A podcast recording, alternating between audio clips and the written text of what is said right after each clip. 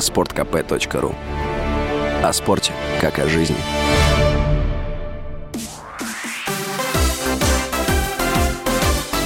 Новости спорта.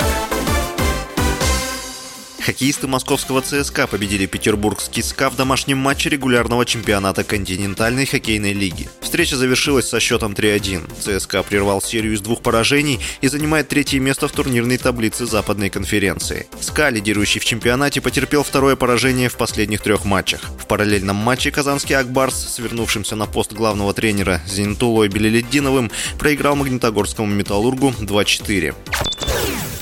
Международный олимпийский комитет подвергается влиянию Госдепа США и понимает, что Олимпийские игры проседают без участия российских спортсменов. Об этом заявил вице-премьер России Дмитрий Чернышенко. В конце февраля исполком МОК рекомендовал федерациям запретить российским и белорусским спортсменам участие в соревнованиях из-за ситуации на Украине.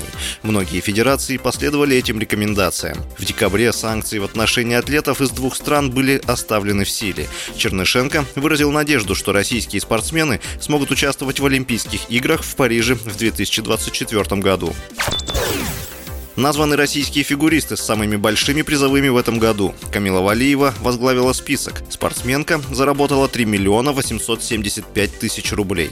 На втором месте расположился Евгений Семененко. На его счету 3,5 миллиона рублей. Третьей стала Софья Акатьева, чуть более 3 миллионов рублей. Также в пятерку попали Петр Гуменник и Елизавета Туктамышева. С вами был Василий Воронин. Больше спортивных новостей читайте на сайте sportkp.ru Новости спорта.